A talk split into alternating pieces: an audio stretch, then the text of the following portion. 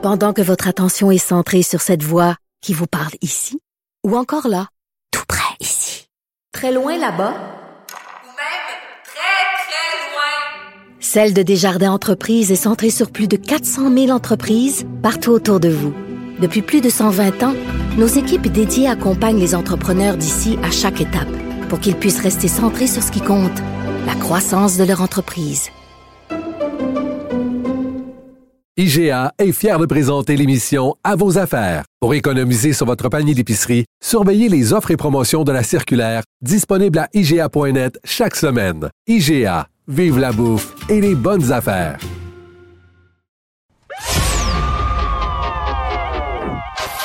Maxime Delan. Déjà un premier événement violent. Journaliste à l'agence QMI. Ça porte tout à fait la signature du crime organisé. Les faits divers avec Maxime Delan.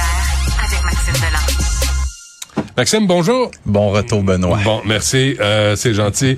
Euh, je- je- J'essaie, j'essaie de passer à travers. Euh, c'est d'abord là, un autre fusillade dans un bar LGBTQ, mais faut pas oublier celui qui a eu lieu à Orlando aussi. là. Ah, le, au bar Le Pulse, je crois, Ouais, c'est il y a ça, quelques hein? années, ouais, 49 morts, si je me souviens bien. Un- une autre. Une autre tuerie de masse. Cette fois-là, ça s'est produit au bar, au- le club, le club Q, mais c'est le Q Club, là. Euh, ouais, un bar LGBTQ au Colorado.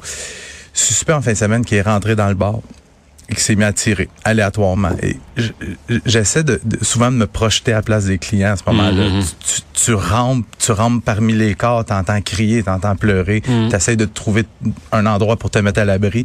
Te mettre à l'abri de quoi? D'un gars de 22 ans, armé jusqu'aux dents, puis qui tire. Des Encore un, encore un jeune homme, hein? Ouais. Puis Je, je sais pas exactement pourquoi. C'est, on voit souvent ça des jeunes 18, 19, 20. Dans ce cas-là, 22 ans.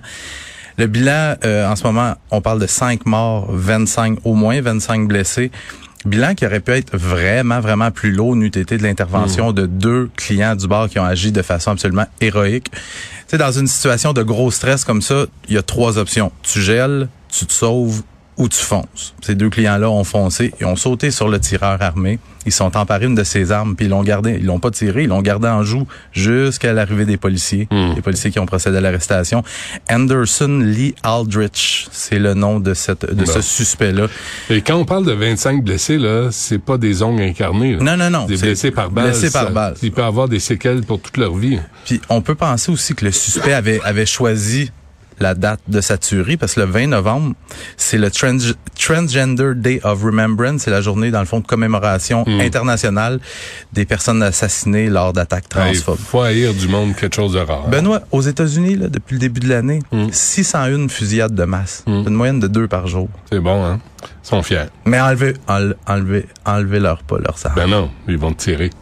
Euh, collision mortelle cette nuit à Ouais. Farnham. Cette nuit, route 104 à Farn- euh, Farnham en Estrie. Un véhicule qui circule à très très haute vitesse à un certain moment entre en collision avec euh, la voiture qui s'amène en sens inverse. Était tellement violent, les pompiers qui ont été appelés sur les lieux pour découper la carcasse du véhicule. Ah oui. L'homme à l'origine de la, de la collision, lui, est mort sur le coup. L'autre véhicule, une conductrice dans la cinquantaine, transportée à l'hôpital. Des blessures graves, on parle de plusieurs fractures euh, aux jambes. Euh, L'enquête qui débute à peine, on n'a pas encore identifié le conducteur. Euh, la cause exacte de l'accident pas établie, mais on peut penser que la vitesse pourrait avoir joué un rôle dans ce drame-là. Est-ce qu'il y a eu des, euh, un suivi pour euh, les, le confinement là, au, au- Ouais. dans les cégeps? Oui, oui, oui. euh, vendredi, vendredi, je te rappelle, hein, au euh, cégep Lionel, au collège Lionel Groux à Sainte-Thérèse, les étudiants, le personnel qui ont été confinés pendant à peu près quatre heures. Grosse opération policière dans le secteur. Pourquoi? Parce que il y a un jeune homme qui a été vu sur le terrain de l'école avec ce qui semblait être une arme longue. Il y a plusieurs personnes qui l'ont vu, plusieurs personnes qui ont appelé au 911. Il y a même quelqu'un qui l'a filmé. J'ai vu la vidéo. Ça ressemble vraiment à une arme, Mhm. euh, une arme longue. Sauf quand tu le voyais le manipuler, je, je regardais les images, je me disais, il me semble qu'il manipule trop facilement cette arme-là pour que ça soit une arme, ré- une arme réelle. Et au cours du week-end, les policiers qui sont parvenus à l'identifier, on parle d'un adolescent de Sainte-Thérèse qui avait une arme jouet. Il a été établi que c'était une arme jouet, mais dans ce genre de situation-là, C'est à dire, hein? Ouais, puis les policiers lancent, lancent un appel à la population. Lorsque vous achetez, vous transportez ou vous manipulez une arme longue jouet, ben, essayons, essayons donc de Hmm. faire ça tu sais, subtilement. Ou... Essayez une raquette de tennis. Ouais, c'est ça. C'est moins dangereux. Mais je te rappelle quand même que le confinement au cégep Lionel Groux, c'était le quatrième en sept jours à survenir au Québec. Ben oui. Là, on est rendu à une quinzaine au Québec depuis le début de l'année scolaire. Mm. De vrai un par jour, là, qu'on Mhm. confine les... Puis, on demande à n'importe quel étudiant du secondaire ou de- du cégep ou de l'université qui sont confinés, qui sont convaincus qu'il y a un tireur actif dans l'école. C'est stressant. Il y a Ben t'as des centaines de personnes qui sont traumatisées par ça. Euh, Mais, mais euh, et la sécurité publique euh, dit quoi? La sécurité publique, du quoi? euh, Qu'est-ce que tu veux qu'ils disent? Ben qu'on va vous pogner. Ah, si on vous pogne, Oui, oui, ça ben va oui. mal aller. Non, ben- Euh, on va prendre ça au sérieux. On va agir. On va s'enlever les doigts dans le nez. On fera pas comme au ministère Mais- des Transports. Hostie, on va être proactif. Je trouve que c'est à l'image de, de ce qu'on voit en société. Tu sais, t'es pas sur les réseaux sociaux, mais demande à Richard Martineau quand il écrit une chronique, quelque chose, les commentaires violents qu'il reçoit. Mm. Je trouve que c'est à l'image du climat sociétal dans lequel on se trouve. Mais souvent, les confinements, puis les évacuations d'écoles, les opérations policières dans les écoles secondaires, c'est en raison de menaces via les réseaux sociaux. Puis c'est souvent des menaces visant des élèves, des étudiants de ces écoles-là. En toute impunité. Ouais, je vais aller te tuer dans ton école aujourd'hui.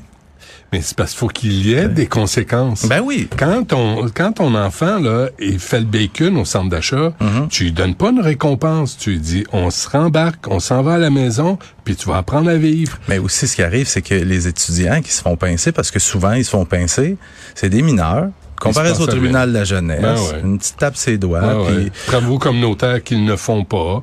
Ils se présentent, puis ils disent, oh, c'est correct. euh, Tu sais, les parents ne font pas le suivi. Mm-hmm. Ah, on connaît, on connaît le bowling. là. ouais. Fait que, euh, Bon, ben, c'est tout. À bon demain. retour, Benoît. J'étais content de te Merci, voir. ben, moi aussi. Salut. Je suis content de vous retrouver, euh, toute la gang. Euh, merci, Max. Salut.